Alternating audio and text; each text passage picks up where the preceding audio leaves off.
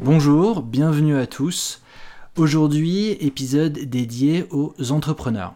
Aujourd'hui, cette crise, elle nous affecte tous, mais c'est vrai peut-être qu'elle affecte les entrepreneurs d'une manière un peu différente.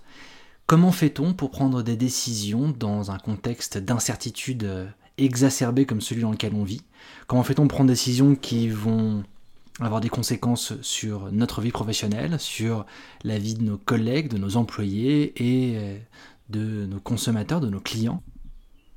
Évidemment, la deuxième partie de cet audio sera réservée à un accompagnement sous hypnose qui aura pour but de laisser tous les enseignements euh, s'imprégner à un niveau le plus profond et le plus inconscient. Mais avant cette partie-là, je reçois d'abord, pour parler de toutes ces problématiques-là, Romain Gaillard, qui est fondateur et CEO de The Detox Market. Bonjour Yann. Merci de m'inviter euh, sur ton podcast. Euh, donc, je vais me présenter rapidement. Je m'appelle Romain Gaillard. Euh, je vis en Californie depuis une vingtaine d'années et j'ai démarré un concept qui s'appelle The Detox Market il y a dix ans, en 2010, avec la volonté de proposer des produits complètement naturels, non toxiques, pour aider voilà, les gens à, sélectionner le, meilleur de la beauté. Euh, et on mmh a lancé ce concept, euh, je dirais, bien avant la, vague actuelle de, de, produits detox et, euh, et, on est devenu les leaders de la, ce qui s'appelle Clean Beauty aux États-Unis. Top. Et alors aujourd'hui, c'est un, concept qui est online. Je crois que tu vends beaucoup online, mais qui est aussi physique. C'est-à-dire, toi, tu as des boutiques. Alors, on a démarré, bien évidemment, avec, en fait, avec une boutique à Venise en 2010. Et, euh, Alors, Venise, pour les Français, c'est pas Venise, hein, c'est Venice Beach, euh, Los Angeles, c'est ça? Exactement, c'est Venice Beach, Los Angeles, donc euh, à côté de la, plage de Venice qui est, qui est très connue dans, le monde. Et on a, on a créé notre premier concept en 2010. Et, et après, on a fait une série de pop-up et certains pop-up sont devenus des, des, des, magasins à part entière. Et on a des magasins maintenant à Los Angeles, à New York et à Toronto, au Canada. Top. Et ça représente combien de, donc, euh, combien de personnes, euh, ça, aujourd'hui, maintenant, de Detox Market? On a environ 80 euh, salariés. 80 salariés? D'accord. Donc, tu commences à être au point. Là, tu les connais encore à peu près tous, mais bientôt, tu les connaîtras pas tous, en fait. Écoute, j'espère que je les connaîtrai toujours. Mais plus ça grandit, moins on connaît directement les gens mais euh, c'est encore une taille euh, humaine, euh, donc c'est agréable. donc, beau succès. ces dernières années, tu as eu une croissance qui a été assez importante, si je ne dis pas de bêtises? Alors, tout à fait. On a eu. donc, les cinq premières années ont été très compliquées parce que le marché, je dirais, n'existait pas et que notre entreprise était plutôt un, ce qui s'appelle Mission Driven Company, c'est-à-dire qu'on avait, on avait vraiment une mission et qu'on le faisait par passion. Euh, et, euh, et, environ euh, en 2015-2016, la, je dirais la mayonnaise a pris et vraiment notre sélection de produits et notre brand equity a, commencé à vraiment exploser et on a doublé de taille en fait chaque année depuis 2015. Waouh, c'est top. Et alors du coup, euh, concrètement, alors le, confinement a été un petit peu différent. La crise du coronavirus est un peu différente aux États-Unis qu'elle ne en France, dans le sens où elle est surtout un peu décalée, j'imagine, et puis que les pouvoirs publics réagissent pas exactement de la même façon. Mais comment ça s'est passé pour toi, justement, ce, cette crise? Alors, nous, cette crise a été, euh, elle, a, été euh, très intéressante parce que d'abord, on était dans deux pays, donc on a pu voir la réaction de deux pays différents et on était dans trois villes qui sont aussi euh, euh, aux États-Unis, entre New York et la Californie, c'est pas nécessairement les, mêmes problèmes. Euh, la, première crise qu'on a eue, je pense que c'est la, crise que tout le monde a eue, c'est la crise sanitaire. et après, on a, ça a été suivi très rapidement d'une crise économique et, après un peu sociale. pour te donner un exemple, euh, des, trois jours avant, pour nous, la fermeture des magasins, euh, pour montrer la rapidité de la crise et, euh, et, de l'évolution de, cette maladie. le jeudi matin, j'avais un meeting, un board meeting, et on discutait de pas mal de sujets. J'avais bien sûr des slides sur le Covid. Je disais qu'on se préparait, mais que les magasins étaient ouverts et que les gens allaient toujours au bureau et que tout se passait bien et qu'en Californie, c'était pas encore tout, les gens voilà, avaient une vie tout à fait normale, à New York aussi. On discutait de, l'acquisition d'une autre société potentielle euh, et de choses comme ça, euh, d'une petite société. Et après, j'avais un meeting avec toutes mes équipes où je les ai préparés à ce qui allait arriver en leur disant qu'il y allait avoir une crise sanitaire, très certainement une crise économique, mais qu'on était euh, euh, préparé et qu'on euh, avait une, gestion en règle générale plutôt conservatrice, c'est-à-dire que voilà, on n'était pas sur un modèle de start-up qui dépend d'argent de, de, de, VC pour survivre, et donc que nous allions survivre quelle que soit la crise, mais que pour l'instant c'était business as usual, qu'on faisait très attention, qu'il fallait se laver les mains, etc on a distribué des gels hydroalcooliques qu'on a pu fabriquer en fait dans notre propre euh, usine euh, à notre staff. Et ça, c'était le, meeting a terminé à midi. Ça, c'est trois jours avant, euh, avant le confinement. Ça, c'est exactement. C'est non, c'est quatre jours, c'est cinq jours avant le confinement. Non, c'est une semaine avant le confinement en Californie, et c'est quatre jours avant notre fermeture des stores. Donc à midi ce jeudi, on dit c'est business as usual. Deux heures après, je me réunis avec la directrice financière et, euh, on se met d'accord qu'il faut envoyer tout le monde euh, chez soi, au headquarter en tout cas, qui avait vraiment aucun. très rapidement, je me suis dit en fait, je voyais la, situation, la, situation, évoluer un peu partout.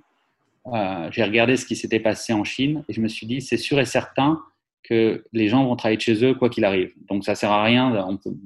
D'avoir une semaine de plus ou dix jours de plus, autant le faire immédiatement. Donc, à la fin de la journée, tout le monde partait de chez soi pour une durée indéterminée. Donc, les gens faisaient leur, leur, paquet, prenaient leur, euh, leur, euh, euh, matériel informatique, etc. Le lendemain, les stores sont toujours ouverts. On est en train de mettre en, en place des procédures. On a du gel hydroalcoolique partout. on, fait, on demande à tous les clients de se laver les mains et se sprayer. Ça, c'était encore c'était là maintenant, ça paraît normal comme, euh, comme attitude. Mais quand on demandait aux gens qui rentraient dans le store d'utiliser du gel hydroalcoolique, c'était euh, c'était une discussion compliquée. Euh, le samedi, Apple décide de fermer tous les stores. Dans le monde, ils disent on ferme, voilà, c'est fini. Et donc c'était un peu la première enseigne. En plus, Apple, c'est quand même, un des magasins les plus connus au monde, mmh. qui décide de tout fermer. Et donc là, tout le monde se dit, mais qu'est-ce qui, qu'est-ce qui se passe? Est-ce qu'il faut fermer? Nous, on se dit, est-ce qu'on ferme On ne ferme pas? Euh, samedi soir, je vais me coucher en me disant, bon, euh, j'avais des réunions euh, le, samedi soir avec, avec mon équipe dirigeante et on s'est dit, non, pour l'instant, on continue. attendons de voir parce que, voilà, les, stores, quand même, des, gens travaillent dans les stores. Beaucoup de, la société dépendait énormément du chiffre d'affaires des stores. Donc, on, décide de continuer, mais je, je me dis, c'est quand même, c'est, c'est pas le sens de l'histoire et et euh, même si j'étais très surpris en fait par le fait que au niveau des stores, nos employés, euh, je dirais, n'avaient pas peur. Euh, il n'y avait pas une peur vraiment du Covid.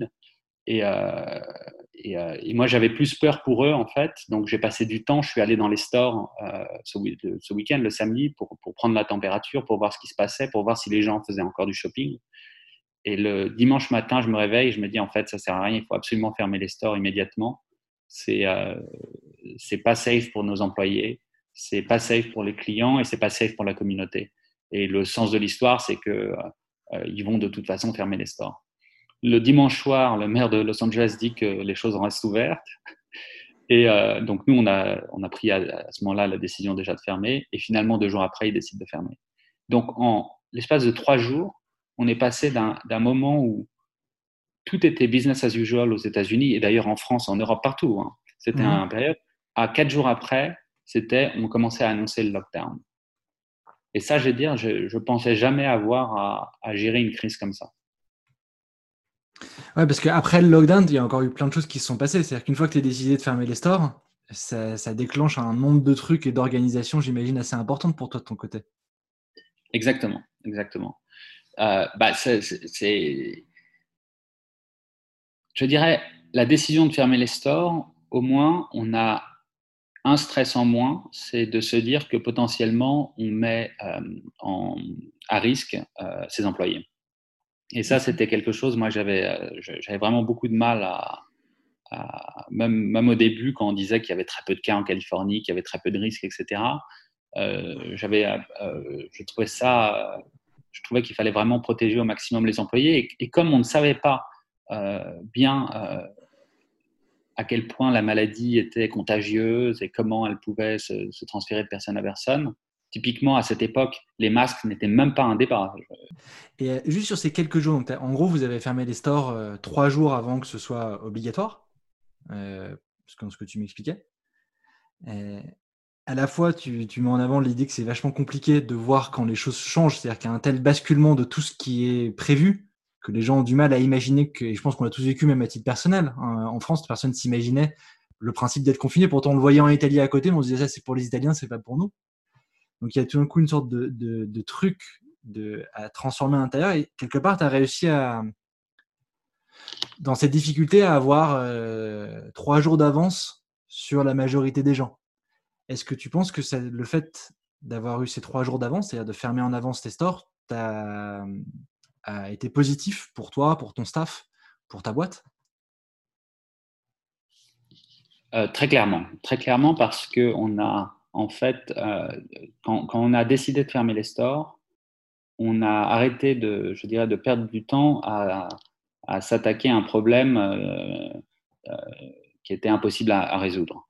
Et c'est vrai que a vu des gens qui ont essayé pendant quelques jours, ou même voilà, de, voir comment ils pouvaient continuer leur activité économique dans les stores. Hein. Et, mmh et, ça, c'était juste en fait impossible. Donc nous, en fait, ce qu'on a fait, c'est qu'on a décidé de reporter complètement notre effort sur le e-commerce.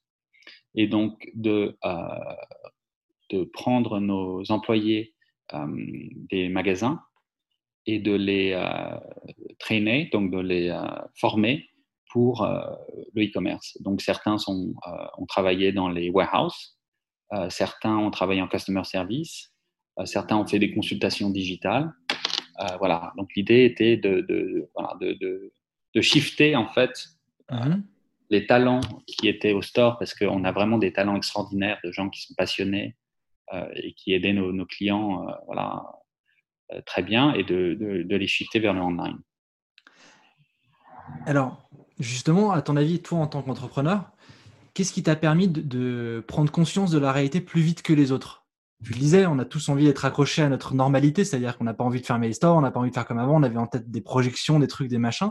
Donc il y a plein de gens qui ont essayé de continuer à rester ouverts le plus longtemps possible. Toi, tu as réussi à avoir ça légèrement, légèrement avant les autres. Qu'est-ce qui t'a permis de prendre conscience de la réalité plus vite? Je, pense qu'en fait, je parlais, euh, j'ai parlé avec beaucoup de gens cette, euh, pendant cette crise. J'ai vraiment passé, euh, j'étais au téléphone toute la journée et j'ai essayé de, prendre la température dans différents pays, donc notamment en Chine et en France. Et je pense que le fait d'avoir vu un peu ce qui se passait en France et en Chine, ça m'a permis de, de, prendre des bonnes décisions. Parce qu'on était un peu en retard en Californie par rapport à, par rapport à la France.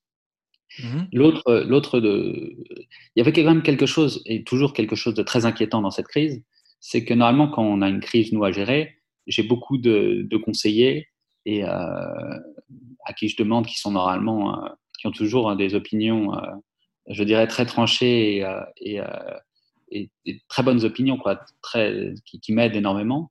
Et dans cette crise, c'est la première fois où je posais des questions à des gens.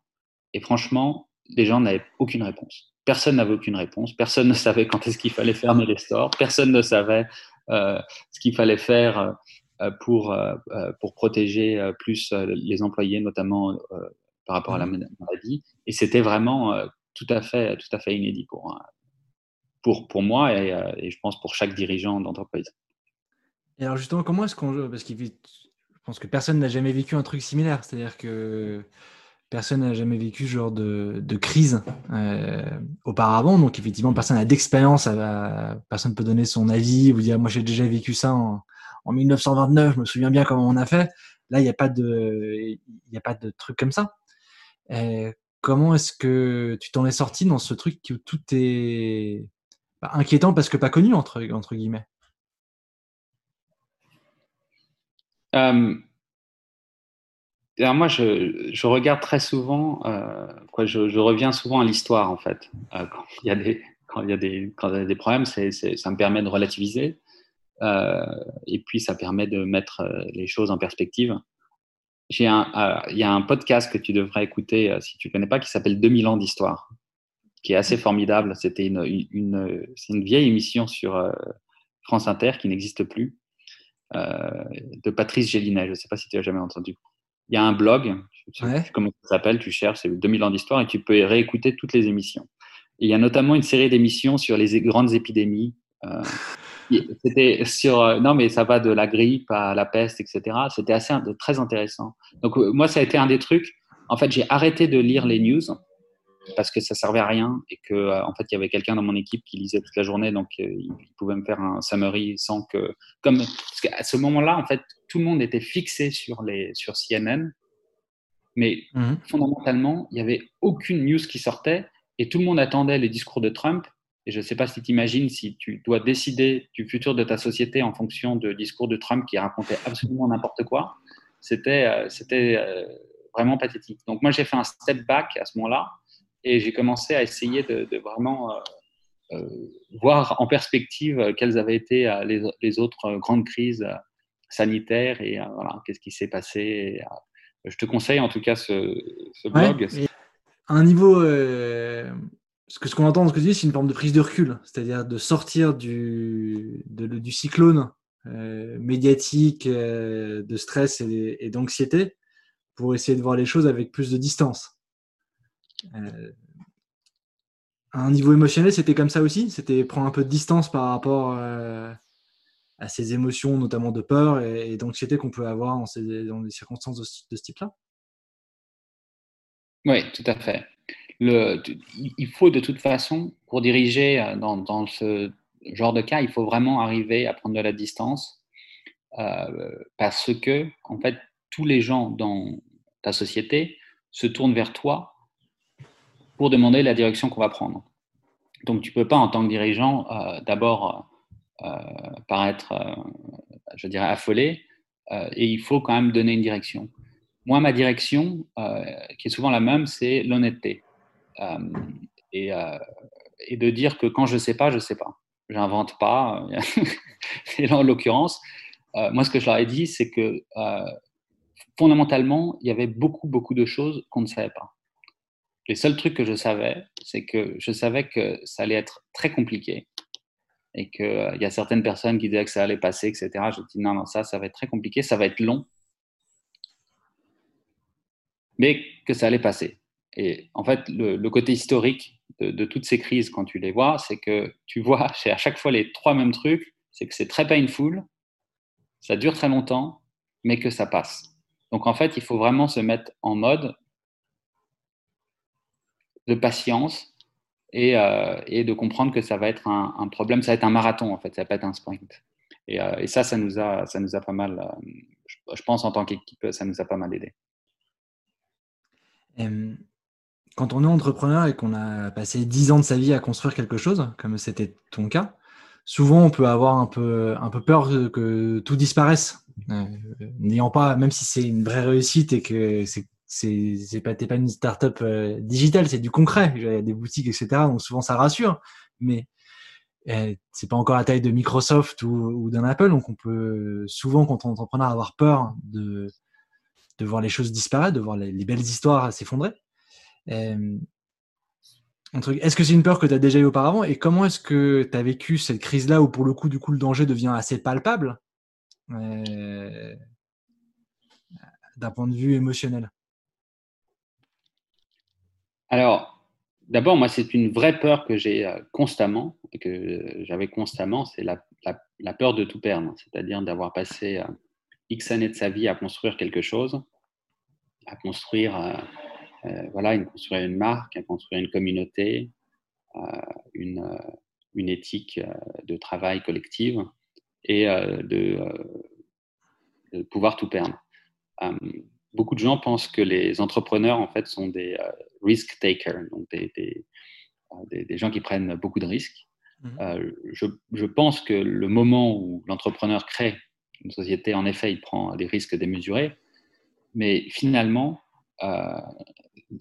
les entrepreneurs, et surtout ceux qui survivent, sont en fait des grands paranos qui, qui, prennent le minimum de, de risques.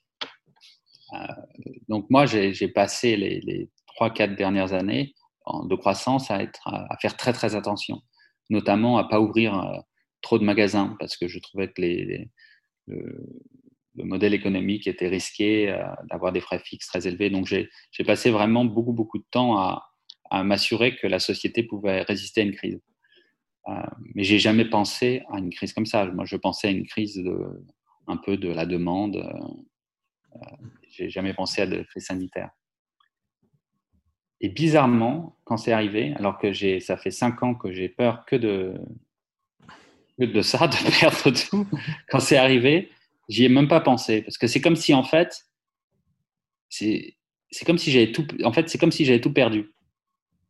C'est comme qu'il y a ce, entre, euh, pour revenir au calendrier du début, le jeudi, euh, bon, il y avait un risque qui arrivait et euh, on savait que ça allait mhm. être compliqué, mais voilà. Et euh, le dimanche, on doit fermer tous les stores et lundi, on faisait des scénarios où on pensait qu'on allait, que ça allait être très, très, très, très compliqué. Donc, moi, dans ma tête, j'étais même plus en mode comment protéger la société, j'étais plutôt, OK, comment on va survivre?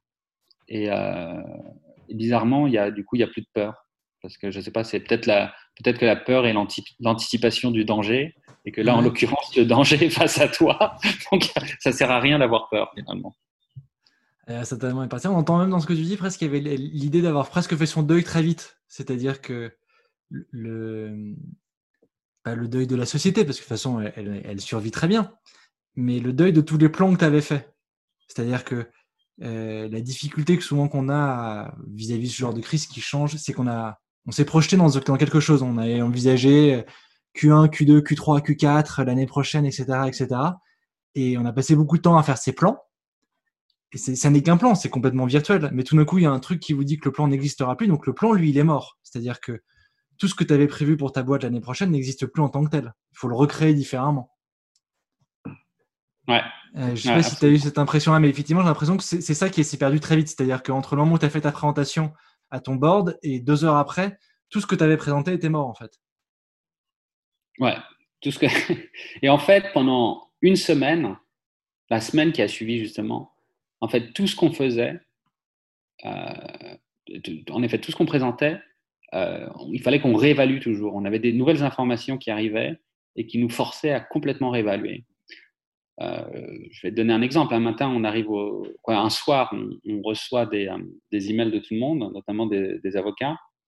Et la question était de savoir si on avait le droit ou pas d'opérer notre warehouse. Mm-hmm. Donc, on, fait du online shipping. On a, on, a nos propres. Euh, c'est notre staff qui le fait. Donc, on n'externalise pas. Pour, pour nous, c'est toujours important aussi d'avoir nos propres équipes. voilà. Et, et la question était de savoir, euh, est-ce qu'on peut continuer à envoyer euh, des équipes là-bas? Et sinon, si on ne peut pas envoyer, quelles sont les solutions? Et, euh, donc, il y a même eu, la, il y a même eu le scénario de devoir recréer une warehouse dans un autre État. Donc, on a commencé à réfléchir à recréer une warehouse au Texas.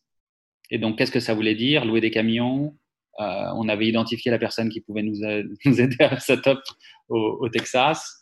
Euh, c'était vraiment un, un, un, drôle de moment et je pense que ça va, ça va continuer malheureusement, mais euh, c'était vraiment un, nombre. je dirais que quand tu prends une décision, il faut identifier les variables qui te permettent de prendre cette décision.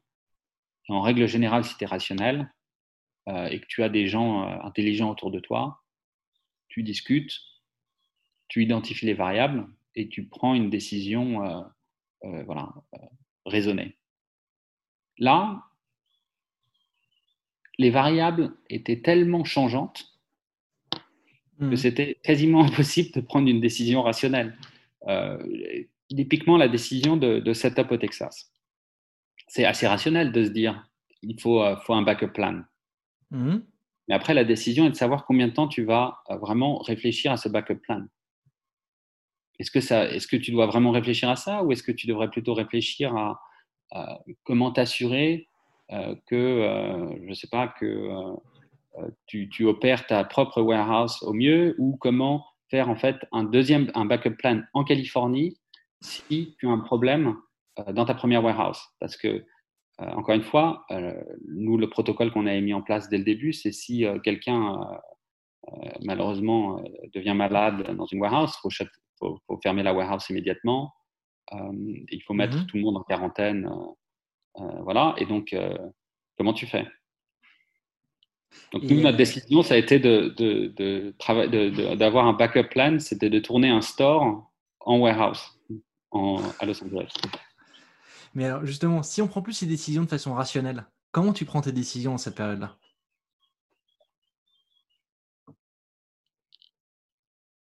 Bah, tu te dis que euh, tu, à l'instant T, tu regardes les variables et tu, prends une décision et tu te dis qu'elle va peut-être changer demain et tu, euh, tu expliques à toutes les équipes pourquoi tu as pris la décision, mais que ça peut changer.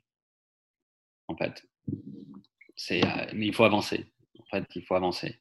Euh, on a, euh, on s'est mis des priorités nous. Très rapidement, la priorité c'était de protéger les warehouses. Donc, s'assurer que tout soit là. Donc, euh, Mhm. nous, on y allait chaque jour euh, euh, avec, avec l'équipe, avec la CFO, pour s'assurer. On a mis en place des, très, très rapidement des mesures de, sanitaires. On a fait des, des les, les- on a splitté les équipes. Certains travaillaient dans une certaine zone de la warehouse, d'autres dans l'autre. Il y avait des équipes le week-end pour être sûr qu'on soit le moins de personnes possible en même temps dans la warehouse. Euh, on avait créé ces, on avait donc fabriqué ces gels hydroalcooliques. Donc ça, c'était super parce que c'était impossible à trouver à un moment aussi. Maintenant, Mhm. c'est bon, ça se retrouve, mais au début de la crise, le gel hydroalcoolique, c'était, c'était. Alors nous, on pouvait, on l'a, on, on l'a aussi, on donnait à, à des gens autour, on l'a, on l'a envoyé à des non-profit, euh, et euh, mais c'était très très difficile, très difficile à, très difficile à trouver, et, euh, et on a, permis à, l'équipe de, continuer à travailler, je dirais, dans un euh, environnement le plus sain possible. Mais moi, j'ai l'impression en t'écoutant que ce qui a finalement euh, été le, petit truc qui te permettait de prendre ta décision, plus que la raison, plus que l'intelligence, parce qu'on voit bien comment quand tout change, c'est impossible de réfléchir. C'est-à-dire qu'il y a tellement de scénarios qui se mettent en place, il y a le scénario du scénario du scénario du scénario que ça n'en finit jamais. Et que ce qui t'a permis de prendre des décisions, euh, enfin en tout cas quand tu, le, quand tu en parles, c'est plus tes valeurs. Quand tu parles de euh, protéger l'équipe, d'être honnête euh, sur. Euh, aujourd'hui, on sent que c'est des valeurs qui étaient préexistantes à la crise, qui sont des valeurs qui te sont personnelles, alors que tu as peut-être fait rentrer dans toute l'organisation, mais qui sont surtout personnelles à toi. Et que finalement, à la fin de la fin, en se disant, quitte à pas savoir, autant faire un truc qui correspond à mes valeurs. Ouais. Ouais, c'était clairement protection de l'humain. Et je pense que d'ailleurs, la, la, conclusion pour l'instant, c'est une histoire qui est en train de s'écrire. hein. Mais, mais pour moi, à, ma petite échelle, si tu veux, de- d'entrepreneur ici, euh, c'est que euh, la conclusion, c'est qu'il faut, euh, il faut protéger l'humain et, et que l'humain est le seul truc qui peut, c'est le seul facteur qui peut aider à sortir d'une crise. Donc typiquement, dans un système de société où tous les euh, euh, où en, en, période de crise, les gens vont demander aux dirigeants euh, de, de, prendre toutes les décisions. En l'occurrence, c'était complètement impossible. Et en, et en, fait, toutes les décisions qui ont été prises au niveau de la warehouse, euh, au niveau des stores, euh, sans consulter no notamment le headquarter, ont, été, ont été très bien. Donc, on, vraiment, le, le, focus, je dirais, pour nous, pour plus tard, c'est vraiment le, de, de d'investir encore plus, euh, je dirais, dans l'humain. D'accord. Euh... Ok. C'est une bonne conclusion je... à, à, toute cette crise. Alors, sachant que, comme tu disais, c'est pas la c'est la conclusion de la phase 1. On verra si euh, dans la phase 2 et 3 du marathon, tu es toujours sur la même conclusion. Mais en tout cas, c'est une jolie conclusion pour la première phase, euh, celle du choc sanitaire, en fait. C'est choc sanitaire, ouais. Je pense qu'il va y avoir un choc sanitaire choc économique et, choc social. Et on commence à voir, donc économique, on commence à le voir bien évidemment. Euh, ça va être une période très difficile pour beaucoup de gens. Mais, euh, mais social, j'en commence à le voir même au sein des sociétés, pas nécessairement la mienne, mais d'autres. Parce que c'est vrai que ce confinement, tu le disais en intro, les gens l'ont vécu très différemment parce que toutes les situations individuelles sont tellement différentes en fonction de là où on vit, en fonction de euh, si on a des enfants ou pas, si, euh, euh, si les deux parents ont des enfants et les deux parents doivent travailler, ou s'il y en a un qui ne peut pas. C'est, c'est vraiment très, très, très différent. Et il y a certaines personnes qui, pendant cette crise, bon, bah, ont pu, je dirais, se relaxer, prendre de la perspective, etc. Et d'autres qui ont travaillé deux fois plus qu'avant. Euh, moi, je vois même au sein de ma société, dans, dans la warehouse, euh, ils ont travaillé, ils ont fait un boulot absolument extraordinaire et ils ont travaillé plus qu'avant et avec des contraintes euh, insupportables. De, de, de, pas insupportables, mais je dirais de, en, en termes de, de, voilà, de travailler avec l'idée qu'il peut avoir du Covid, c'est quand même très difficile. Alors d'ailleurs, tu l'as pas dit, mais euh, je trouve que c'est tout à ton honneur, donc euh, si tu permets, je veux bien le, le, rajouter. Une de tes premières décisions sur le warehouse, ça a été une augmentation du salaire de tous les gens qui travaillaient dans les entrepôts, qui sont normalement pas les mieux payés de ton entreprise, comme c'est normalement le cas. Euh, mais je crois que la, alors je sais pas si c'est le dimanche ou le mardi ou le mercredi que tu as pris cette décision-là, mais je crois que c'est une des premières décisions que tu as prises, ça a été d'augmenter drastiquement le salaire de tous les gens qui allaient devoir travailler euh, dans cette période compliquée et, risquée. Ouais, ça a été. Euh, en effet, c'est une des décisions qu'on a prise euh, immédiatement, ça a été de, les augmenter, bien évidemment. Et c'est tout à fait normal. Et, et, l'autre décision, ça a été, alors là, pour le coup, c'était, plutôt dans.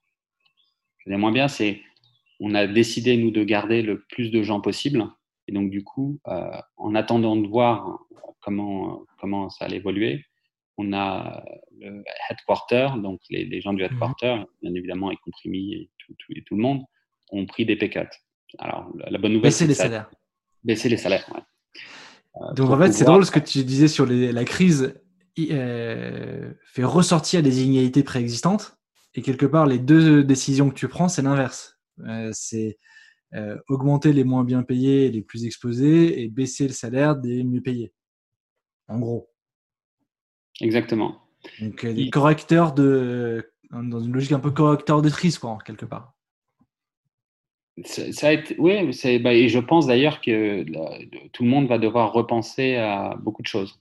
Parce que cette crise va durer très longtemps. Cette crise, je dirais, sanitaire, et, les, euh, et entre des gens qui, qui, voilà, qui, qui prennent des risques euh, et d'autres, il, va falloir euh, faire des, ajustements. Très mmh. clairement, je pense. Mais euh, ça, va être, ça va être très intéressant de voir comment, comment ça évolue. bon, bon, écoute, en tout cas, on te souhaite tous plein de bonnes choses pour, la suite de The Detox Market pour effectivement la suite de cette crise et puis pour les années qui viennent. Euh, on te souhaite euh, toute la réussite possible et imaginable, que vous continuiez de doubler, alors peut-être pas cette année, mais en tout cas les années suivantes, de doubler euh, chaque année en croissance le plus longtemps possible.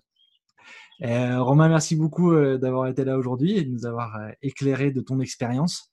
J'espère que ça aura été utile pour les gens qui vont nous écouter. Pour les gens qui nous écoutent, restez là. On va maintenant faire une séance d'hypnose tous ensemble pour laisser s'intégrer euh, bah, les fruits de cette expérience et, l'intelligence qui nous a été donnée aujourd'hui. Merci beaucoup Romain. Je vais donc vous demander, comme d'habitude, pour ceux qui ont suivi les épisodes précédents, de prendre une position confortable, une position assise, a priori, et dans cette position assise, que ce soit sur la table devant vous, ou ce soit sur les accoudoirs, ou simplement en gardant les coudes près de votre corps, vous allez mettre vos deux mains l'une face à l'autre. Posez les coudes sur les accoudoirs ou sur la table et mettez vos deux mains l'une face à l'autre. Dans cette position-là, vous allez prendre une bonne inspiration. Fermez les yeux et soufflez. Et simplement commencez les yeux fermés à vous imaginer cette chose très simple que nous avons fait à plusieurs reprises. Vous imaginez ces deux aimants dans le creux de vos deux mains un aimant à droite et un aimant à gauche. Et simplement de vous imaginer ces deux aimants. Ces deux aimants, ils sont comme ils ont envie d'être ou comme vous avez envie qu'ils soient, de la couleur, de la forme, de la taille, qui là aujourd'hui, dans votre créativité du moment, s'exprime à vous. Ces deux aimants-là, ils s'attirent. Encore une fois, hein, on pourrait utiliser deux aimants qui se repoussent. La raison pour laquelle on utilise deux aimants qui s'attirent, c'est que c'est plus confortable. Avec deux aimants qui s'attirent, soyez simplement attentif à la manière avec laquelle vous ressentez cette attraction de la main droite vers la main gauche et de la main gauche vers la main droite. Et simplement de profiter de chacun des silences pour continuer de tout plonger à l'intérieur de vous et de laisser simplement ces mains se rapprocher à la vitesse avec laquelle vous plongez dans l'état d'hypnose, dans cet état entre conscience et inconscience, entre rêve et réalité. Exactement comme cela. Ainsi, naturellement et simplement, de vous autoriser à vivre cette expérience vous avez encore en tête l'ensemble de l'échange, vous avez en tête cette histoire, l'histoire de Romain, de son entreprise, The Detox Market. Peut-être pour ceux d'entre vous qui êtes entrepreneurs, vous avez vécu des histoires similaires, vous avez rencontré des difficultés, des moments où il a fallu prendre des décisions compliquées, sans qu'on sache la vraie chose, sans qu'on connaisse forcément tous les tenants et tous les aboutissants, et c'est difficile de prendre des décisions dans ces conditions-là. Évidemment, on aimerait croire qu'on prend toujours des bonnes décisions, des décisions rationnelles, des décisions qui dépendent des facteurs autour de nous, qui dépendent simplement de la réalité. On s'aperçoit d'ailleurs que c'est difficile simplement de prendre des décisions qui dépendent de la réalité dans la mesure où la réalité change tout le temps. Et là, on l'a vu plus que d'habitude. Et parfois c'est difficile de se faire à nos nouvelles réalités. Parfois on prend souvent des décisions basées sur les réalités d'avant. C'est souvent une des erreurs que l'on peut avoir lorsque l'on est aux manettes, qu'on doit prendre des décisions, c'est prendre des décisions basées sur quelque chose qui n'est plus la réalité. Effectivement, une des forces, souvent pour prendre une bonne décision, c'est d'être toujours au plus près. Au plus près de la réalité, et pour être au plus près de la réalité, il faut s'autoriser à laisser tomber souvent la façon dont on vous pensait que c'était. Il y a un proverbe chinois qui dit Si tu prévois mal, prévois souvent. Effectivement, de ne pas rester bloqué sur les prévisions qu'on a faites, de ne pas rester bloqué sur ce qu'on avait en tête. C'est difficile, parfois ça demande, on le disait, un travail de deuil, de laisser partir tous les plans qu'on avait faits, tous les plans sur la comète, toutes les projections qu'on s'était faites pour soi, pour son entreprise, pour tout le monde. On avait fait plein de choses par rapport à ces projections-là, mais parfois, ces projections-là n'ont plus d'existence, elles disparaissent. Et il faut alors réajuster, réajuster les prévisions, reprendre de nouvelles décisions. Et effectivement, parfois c'est difficile. C'est difficile de laisser tomber les prévisions qu'on a faites parce qu'on a fini par bien les aimer, ces prévisions. C'était devenu presque des parties de nous, des choses qui nous accompagnaient. Mais au-delà de cela, on s'aperçoit bien sûr que même quand on prend en compte la réalité, il y a des choses qui peuvent nous perturber dans notre prise de décision, en tout cas qui ont un impact important, les émotions. On prendra jamais la même décision quand on est en colère, quand on est calme, on prendra jamais la même décision quand on est apeuré, quand on est anxieux, que lorsqu'on est détendu et relâché. Certainement que plus on est dans un état émotionnel fort, plus cet état émotionnel va avoir un impact sur notre prise de décision. Et certainement qu'il est important, et on, le sait tous, mais parfois on a du mal à le mettre en place, de prendre des décisions à froid, comme on dit, et pas de les prendre à chaud. Parfois c'est pas possible, on n'a pas le temps. Alors il faut travailler sur soi, trouver le temps par des moyens différents, qu'il s'agisse de faire un jogging, qu'il s'agisse de sortir respirer, de laisser retomber les émotions, de prendre le temps de s'extraire, de s'extraire de l'œil du cyclone. Parfois ça nécessite d'éteindre la télévision, parfois ça nécessite de se plonger dans l'histoire, comme le fait Romain, mais on a tous nos manières à nous de sortir de l'instant, pour voir les choses avec plus de perspective et pour sortir de nos émotions, pour arrêter de nous laisser guider par nos émotions de l'instant. Parce qu'on prend des décisions qui vont durer plus qu'un instant, des décisions qui vont nous engager. Mais au-delà de nos émotions, car malgré tout, même pour les plus colériques ou les plus apeurés d'entre nous, tout le monde sait que nos émotions ont un impact fort sur notre prise de décision. Parfois, par contre, on a moins conscience d'un autre vecteur, d'une autre influence intérieure que l'on a. On est influencé par nos valeurs. On est influencé par nos valeurs, en particulier quand on n'a pas de réflexion qui va nous permettre d'être bien clair, qui va être évidente. Quand il n'y a pas de réponse évidente, ce qui va reprendre le dessus au-delà des émotions, c'est nos valeurs. Alors qu'est-ce que c'est que nos valeurs? On a tous des valeurs, bien sûr. Mais le sens dans lequel je veux le dire, c'est ce qui compte le plus pour nous. Ce qui va être une boussole pour nous dans la vie. On a tous des valeurs et on est tous d'accord pour reconnaître les valeurs des autres. On sait que la famille, c'est une valeur, le travail, c'est une valeur, la réussite, c'est une valeur, l'amusement, les amis, ça peut être d'autres valeurs, la liberté, ça peut être une valeur, la justice peut encore être une autre valeur. Tout ça, c'est des valeurs qu'on a tous plus ou moins, et en réalité, au quotidien, on travaille beaucoup, on dépense beaucoup d'énergie pour essayer d'harmoniser au maximum toutes nos valeurs, pour pas avoir à en sacrifier une ou une autre. Mais en réalité, il y a certaines valeurs qui ont plus de place pour nous, et qui, à la fin de la fin, quand on ne peut pas les concilier, finissent par prendre le dessus. On a tous des valeurs, et c'est pas forcément les mêmes, qui sont plus importantes à nos yeux que d'autres. Alors comment savoir quelles sont les valeurs qui sont les plus importantes pour nous? Simplement, là, les yeux fermés, on peut simplement commencer à essayer de se plonger en soi. Qu'est-ce qui compte le plus pour vous? Qu'est-ce qui compte le plus pour vous quand vous vous levez le matin?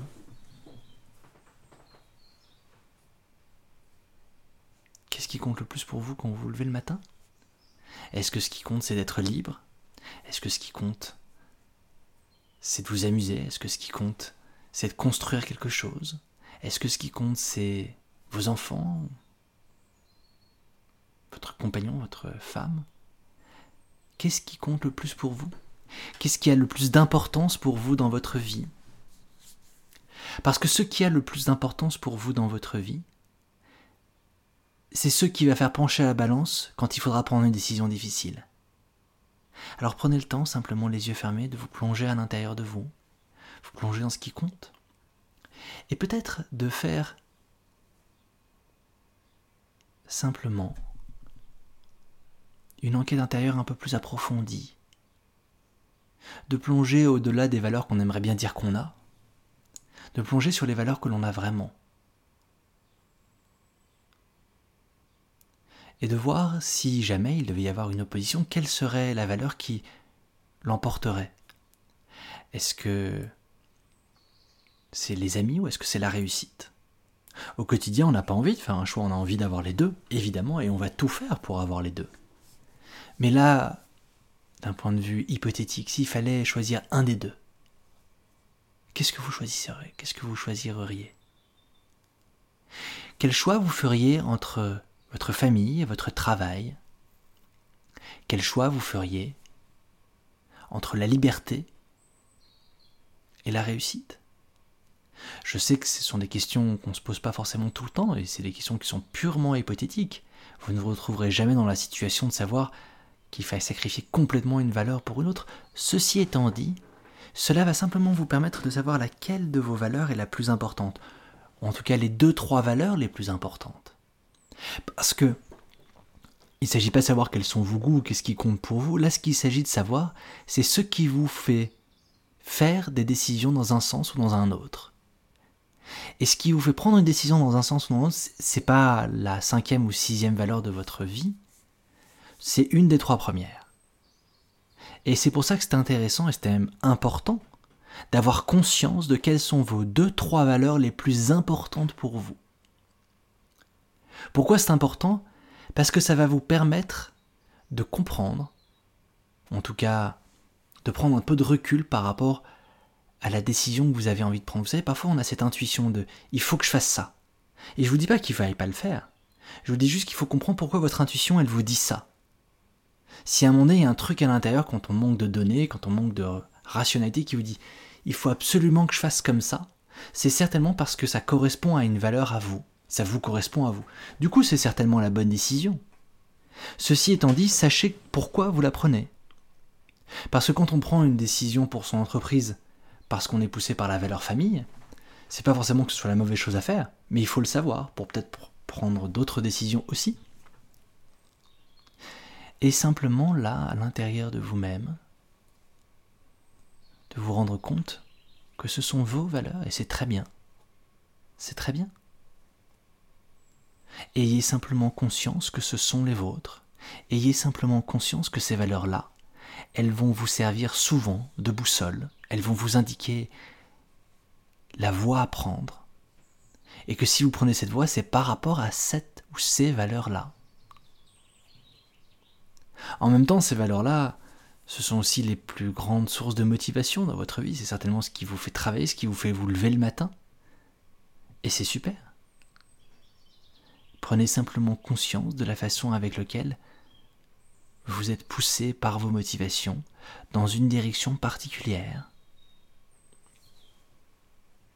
Exactement comme cela. Super. Et simplement là, assis dans votre fauteuil. Peut-être de passer au crible les décisions que vous avez prises durant ces deux mois. Prenez-en une première, puis une deuxième, et essayez d'analyser là, en vous-même, dans quelle mesure cette décision, vous l'avez prise pour des raisons rationnelles, dans quelle mesure vous l'avez prise sous l'effet d'une émotion spécifique, dans quelle mesure vous l'avez fait mu par une valeur qui est la vôtre.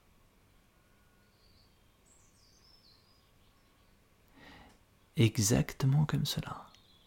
Comme si peut-être aujourd'hui vous pourriez apprendre à avoir ce recul sur vous-même, de façon à prendre les meilleures décisions possibles par rapport à vos objectifs, et de comprendre comment marche justement cette fameuse intuition intérieure, quand on a quelque chose qui nous dit fais ci, tu devrais dans ce sens-là.